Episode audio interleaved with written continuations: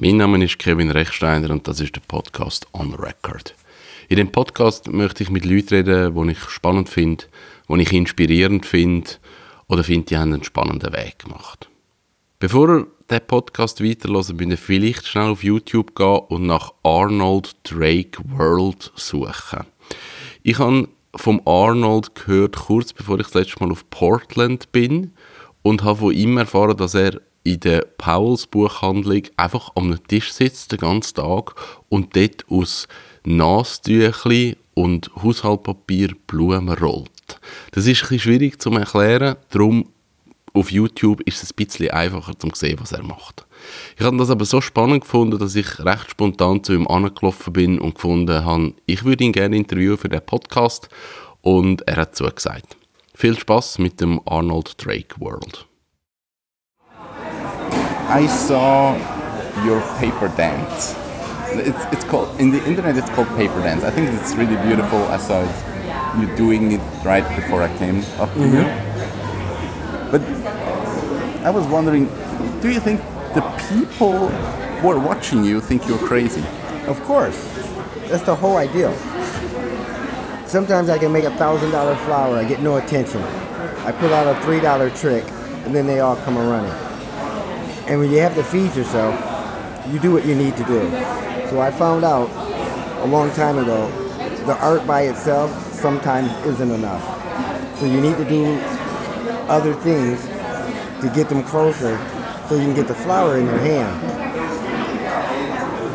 When I first started, I was using third graders, eight to nine year old kids, for my sounding board as far as when I have ideals, bouncing against them, see what they would think. Because at that age, they don't have the prejudices yet. They don't have the gender thing to worry about, pre-puberty. They don't have money to worry about because they're usually broke as kids. They don't have the political pressures as far as this is more girlish or this is more boyish. They just tell you right out raw what they think of something.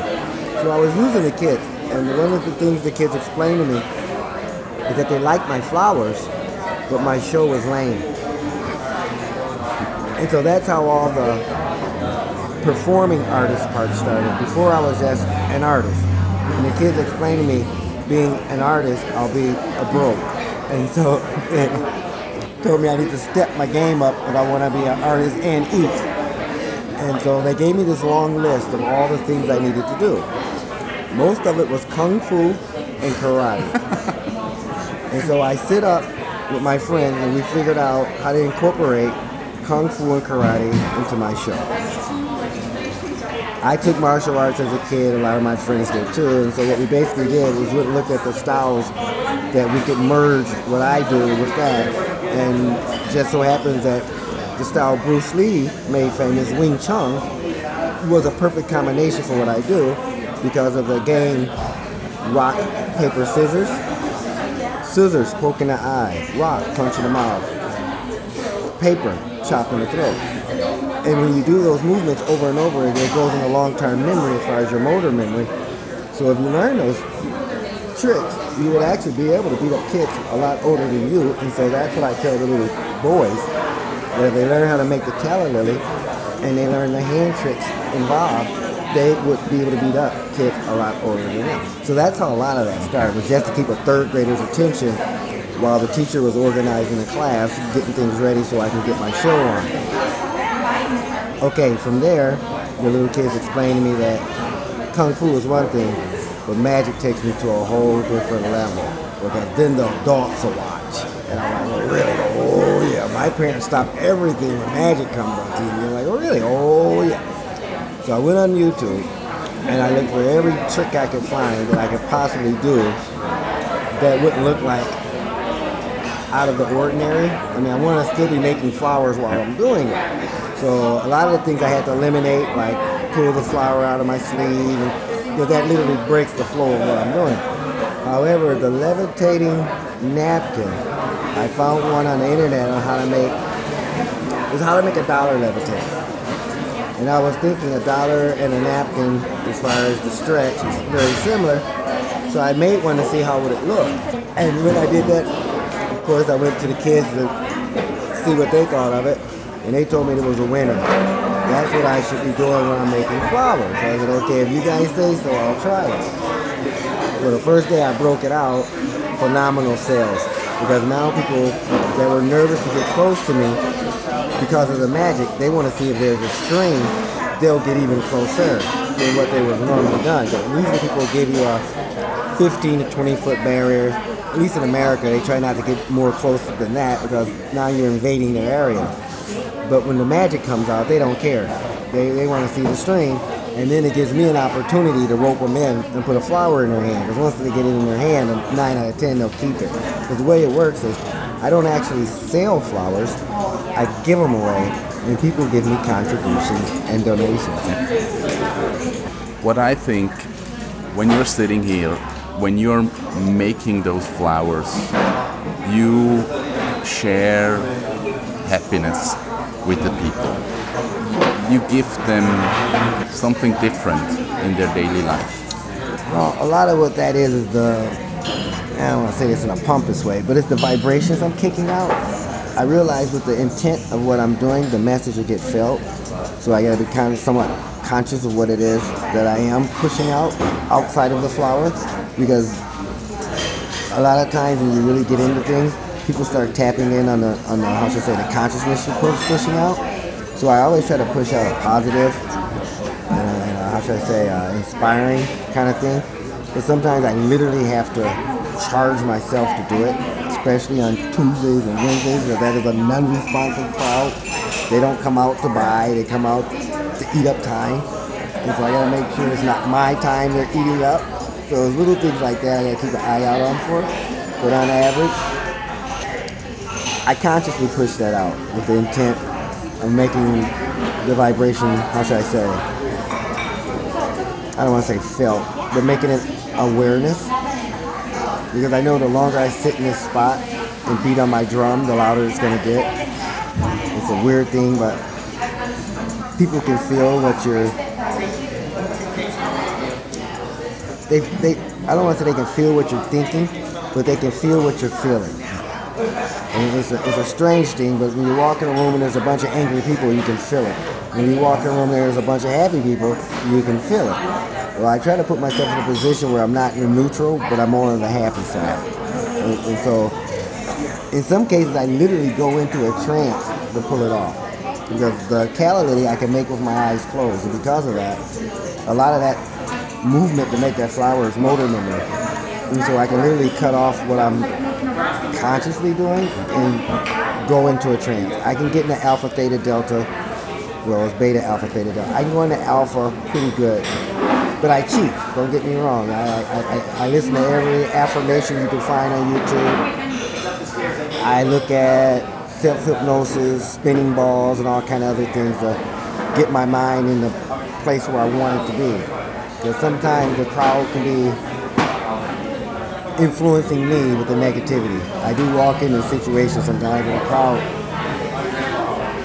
If I don't have any flowers on the table and I do some of the antics I do, I look like a crazy person. and I'm quite aware of that. And so sometimes I forget and I'll start doing all my hand tricks, this, that, and another, without flowers on the table. And at that point, I get a pretty good barrier around me because they think I'm a nutcase. And, and a lot of have to do with what I'm wearing. I gotta be conscious of my, I should say, my attire, my apparel, as far as how I'm presenting myself.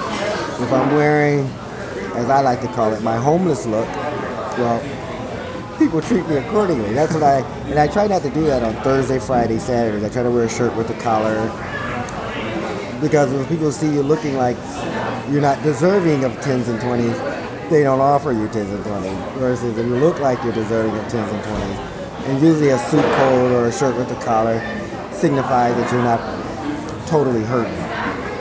And so I try to step up the tire a little bit on the weekends. Again, it depends on the crowd too. If I know I got a big convention going with a bunch of white shirts, I'm throwing on a white shirt. But if I know I got a convention going with a bunch of folks with shirts and words on it, or t-shirts with words on it, then I'm going to grab a t-shirt with words on it it's those saying go, you get in where you fit in, and I have to make sure I'm aware of what's going on so I can get in best. Because again, most of the people I meet are tourists. The people that's going to be in town for a couple of days and they're gone. So I only have so much time to put the influence on them. And then after that, it's a wash. Because there's no B-back bus when they're going to Germany. That's true. you know, locals, I can, I'll, I'll, the B-back bus sometimes will. I used to sell cars. One of the big things we would tell the guys is never believe in the B-back bus. So they're just trying to get away from you. They're not coming back. If they do, it was a miracle blessed from God. Don't count on it. Okay. So that's how I look at customers. And, and that's why a lot of the stuff I do is actually based on rejections from the past. When I first started, I would make a paper flower with a cup. Yeah. That's all I had.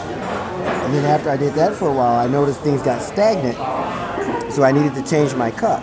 So I changed the cup into a coat hanger, which ended up being a little man holding the flower. Oh. As that before these were copper, they were coat hangers, Okay. sprayed in gold. But the wear and tear on my hand was way too much, and I didn't realize copper looked as good as it did.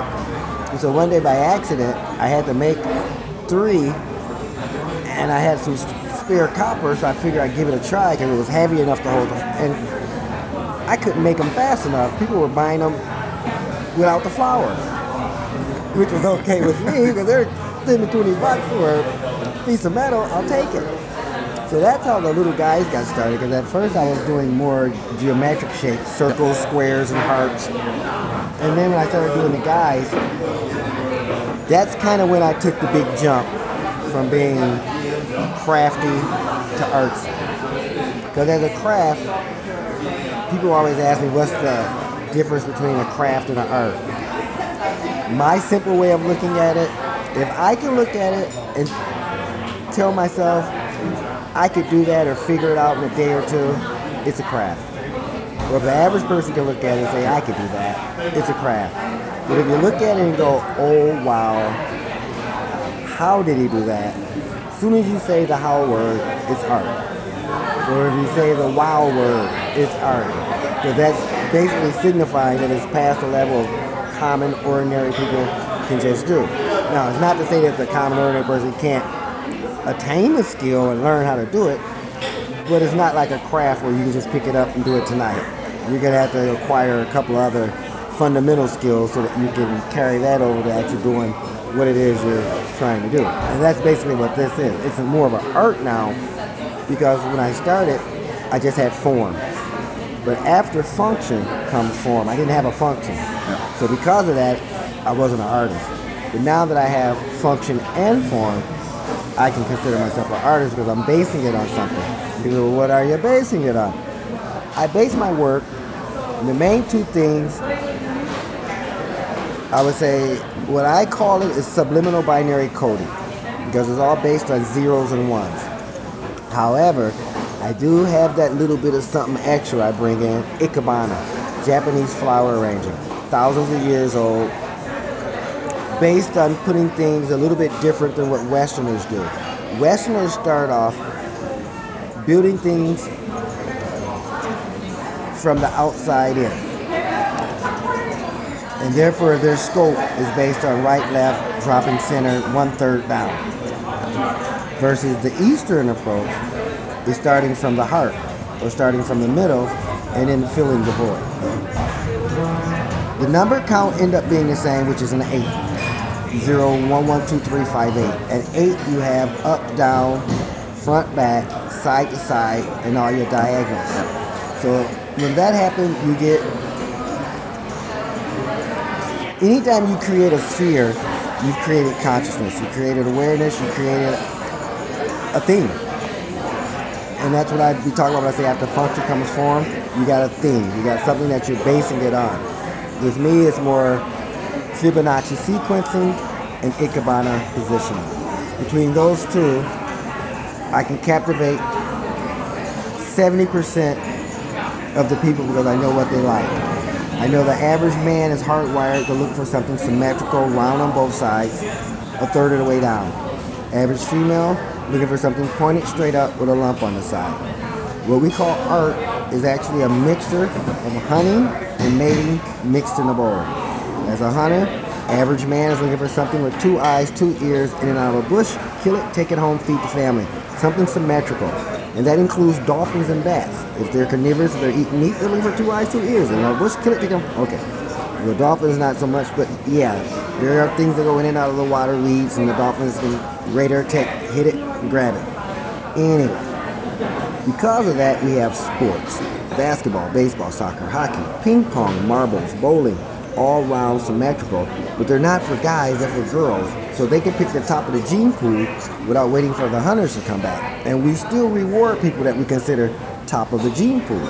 May it be mental, physical, or if they're top of the gene pool, that means that their offsprings will create good little people that can make the world go around better. Okay, women. They're a little different than men. Men are designed to look for something they can poke their finger in. Women are designed to look for something they can poke their eye out with. So if it's pointed straight up, 70% of the women will go for it. Now, I say 70% because there's a 30% swing. Occupation, hobby, and sexuality. If it's a female, for example, and she has a high-powered job, she's going to look at the same flower guy would, which is the morning glory, round third of the way down. If it's a guy, for example, and he's gay, nine out of ten he's to look at the same flower female would look at. Or if he has a gay, or I should say gay, if he has a titled job that you might consider feminine, he's to look at that flower just as well. Now there are some exceptions. I've learned that IT guys that do a lot of complex things to make things simple and architects, they fall for that feminine flower as well. I don't know if it's the nurturing, naturing thing or what's going on, but they fall for that flower. So there's exceptions to everything. But basically what I do now is I keep an eye out on crowds. I make flowers accordingly. I see more women and men, I try to make things pointed, going straight up. More men and women, round, third of the way down.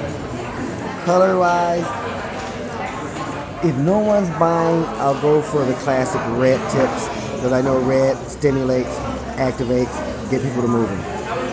If that don't work, I know when the locals from Washington come in, I'll pull out the purple because I know the way colors work is I get more response from colors according to the professional teams of that area or the college teams. If there's a college team that's really popular, that's the colors I need to put together. In this area, it's green and yellow because of the Ducks. But then when you look at Washington, it's purple and white because of their college basketball team. And so when I'm in Wisconsin, it's red and white because of the Badgers. So I keep that in mind. When I'm in Minnesota, it's um, like a maroon and, and gold and yellow because that was the Gophers. So those are the colors I got to concentrate on. And the Timberwolves as well as the, um, the Vikings. They're, they were purple too. Purple with a little gold and white. So when I'm in areas like that, those are the colors I concentrate on. Not overwhelming, just a little bit of it because in their heads, if they see color correlation, they buy. And I'm one of those artists, I'm a big believer. Having inventory is bad. Because you didn't reach your crowd and you didn't make what people wanted. And who are you making the art for? People to take and look at and, and see what you're presenting to the world? Or art that you can take home and you can pat your own back and say, boy, did I do a good job. Didn't eat, but I did a good job. No, I like eating. And therefore, I treat all my flowers like stepchildren. I love them to death. I do everything I can to give them a great start. But once it's time to get out the house, I have no remorse. I get them out as fast as humanly possible, and I don't look back. like I said, I think you are sharing happiness. You give people some happy feeling. Do you see yourself as a happy person? Yeah, in a sarcastic way. Yeah. I go out of my way to know all the things I need to be able to do to change my immediate surrounding. So I've read every metaphysical book known to man, as far as any everything from NLP to, to telepathic kinetics, you name it. I'm in the largest bookstore in the world. I got more dead knowledge around here than, than you can imagine. So when I have issues, I, I'll Google it, and then I'll see what book should answer it, and I'll go take a look at it. So it's amazing what you could say to Google and get a response for. I mean, little things like, how do I change my presence atmosphere or how do I change the moods of others. And you can look that up and it'll actually give you some helpful hints on how to go about doing it. I mean, controversial, yeah, but does it work? Well, yeah. Since I've been doing this, I've been a huge believer, and that's one of the reasons I can say I've never slept outside. I've never had to dig in the garbage. I've always had shelter. I've always had a key. And I, and I give a lot of that, I won't say the pre-planning, but the pre-believing. There is a lot of faith that goes into this artist thing, and that was a part I had to get accustomed to, because I was a car salesman for this, and that's more pure facts. They either want the car or they don't, and it's your job to make them want it. Versus art, I can't make them want it. And they're not coming to me because they came to get art. They came to me because they was coming to a bookstore. I just happened to do a little research, and when I was doing that research, I was trying to find out what would be the best place for me to hang out. And disposable income came up first. And then when I started thinking about where's the most disposable income, you oh, know, bookstore. And after that, a coffee shop. What a perfect combination. because most people that come to a bookstore, you can't eat a book and you can't sleep on it. It's knowledge you're getting. And some of that knowledge you don't have to buy. It's readily available. Therefore, that's disposable income. and my job is to be between them and that disposable income. And, and again, I don't sell them. I give them away and I take contributions and donations. So I have to read that crowd really well and make sure I'm not giving it to the wrong person. I mean, sometimes I have to put on my prejudicial hat or, I, or I'm reading the book by the cover, which can be a huge mistake. I'm getting better at it, but it can be a huge mistake because I've learned rich people are very good at looking poor versus poor people aren't that good at looking rich. And so now that I'm catching on to that, I've learned to look for the things that aren't as obvious. Things like for women, match matching person shoes, sure sign. Yeah, poor people do it too, but they don't do it with name brand like Michael Kors. When you start seeing those big ritzy names like Spade Purse with those shoes that match, yeah. And they're from out of town, yeah. And then there's certain things I have to look for, like babies with both grandparents. I will give that baby a flower because I know those grandparents will compete to give me a tip. So things like that I gotta be very conscious of while I'm making flowers. But outside of that, I make them, I give them away, I take contributions, donations. Don't really care what reason they want it for. I shouldn't say that. I am a little bit on the nervous side about funerals. And I do get people trying to get me to do stuff for funerals, and for some reason I'm not big on the funerals. I, I like making flowers for a living. And so making flowers, I know they're going to be made for a dead person. For some reason that doesn't rub off that well with me. I mean, I'll do it if the money's right, because I am a, I'm a seller.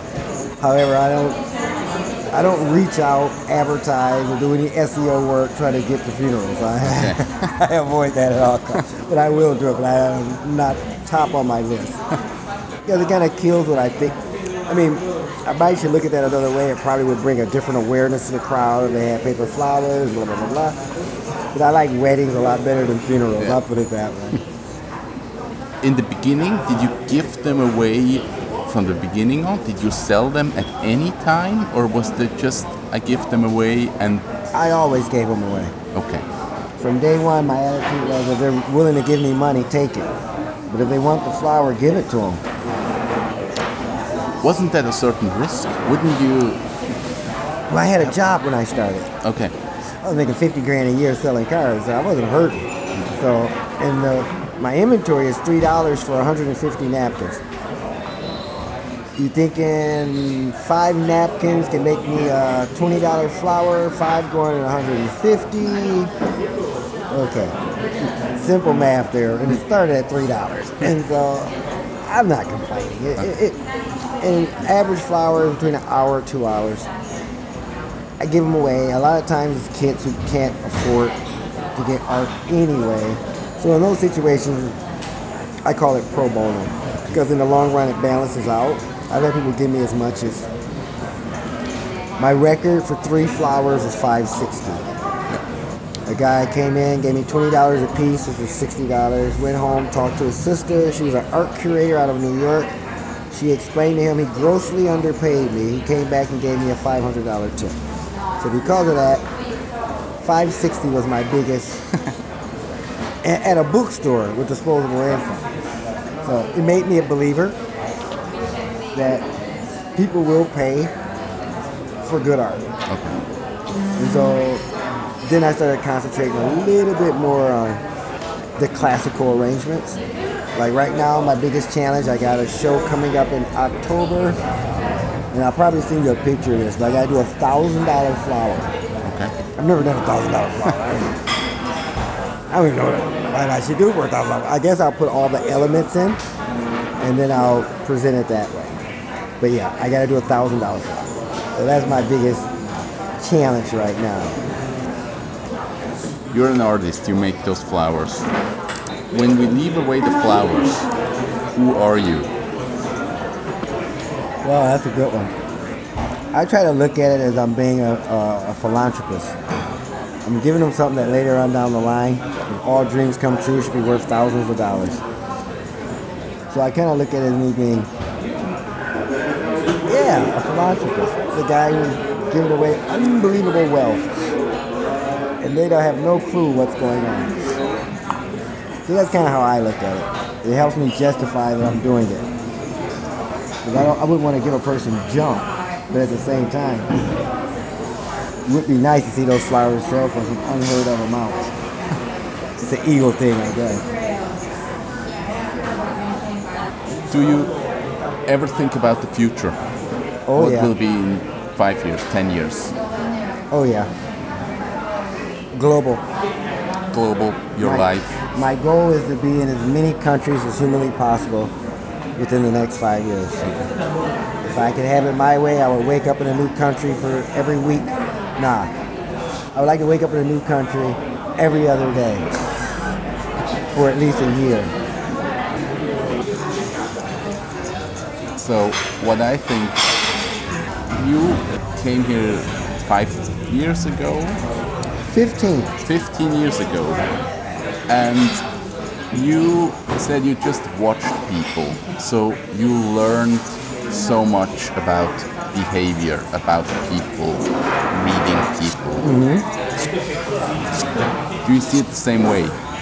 Is it something you learn? I mean, I did my share of reading. Because as a car salesman, that was one of the big things I would like to do is be able to read people. As far as when they're lying, when they're telling the truth. And there's sort of subtle, subtle body language that's given off when a person's lying. And so I kind of keep an eye on that. But in here, again, is a lot different because they had no plans on coming to Powell's to see the flower guy. I just happened to be here. and so I have to take full advantage of that window of opportunity and, and that's when I went into the research on how to talk to people as far as NLP, things like that. And yeah, it paid off. I don't think I would be where I'm at now if I didn't know some of the basics on how to meet and greet, how to make a person feel comfortable, how to get them to talking. If you can talk to your face fall off, they won't buy a flower. But if you get them to talking, boy, they'll buy everything on the table. So little things like that I had to learn how to key in on. And again, I'm in the best place in the world to do it. You name the subject, there's a book on the shelf Yeah. that if not answer the question gets you pretty close. So because of that, I love hanging out in Powell's. I can't lie. It's addicting because I could actually make more money if I stayed home. But I wouldn't see the eye candy. I wouldn't get out the house. Wouldn't be as social, and I probably wouldn't be as inspired to do what I do. Because I do get my share of I got a flower from you eight years ago, still looks good, blah blah blah blah blah. And so little things like that keep me going. Because there's times where I, I do want to throw the towel in because I know how much more I can make if I was to restructure the way I'm making money. I mean, I'm doing it now, but I could totally do, do a about face on this and never be seen and make 10 times the amount of money just because of how the internet is set up. But again, where else can you make a living rolling snot paper? I mean, come on. This, is the ideal life as far as I'm concerned. I wake up, I decide what I want to do, I go do it, I go to home, I go to sleep. Life doesn't get any better than that as far as I'm concerned. I guess I could have some more perks in my life, but from an artist's point of view, I love what I do. I, I eat, I sleep, and now that I'm about to get ready to start traveling again and meeting different people, different cultures, oh yeah, I can see falling in love with this all over again. This, this is this is this is a fun thing. Considering. Das ist der Arnold Drake World gsi. Sicher eine spezielle Figur, aber für mich sehr eine spannende Begegnung, wo recht spontan passiert ist. Mein Name ist Kevin Rechsteiner. Tschüss zusammen.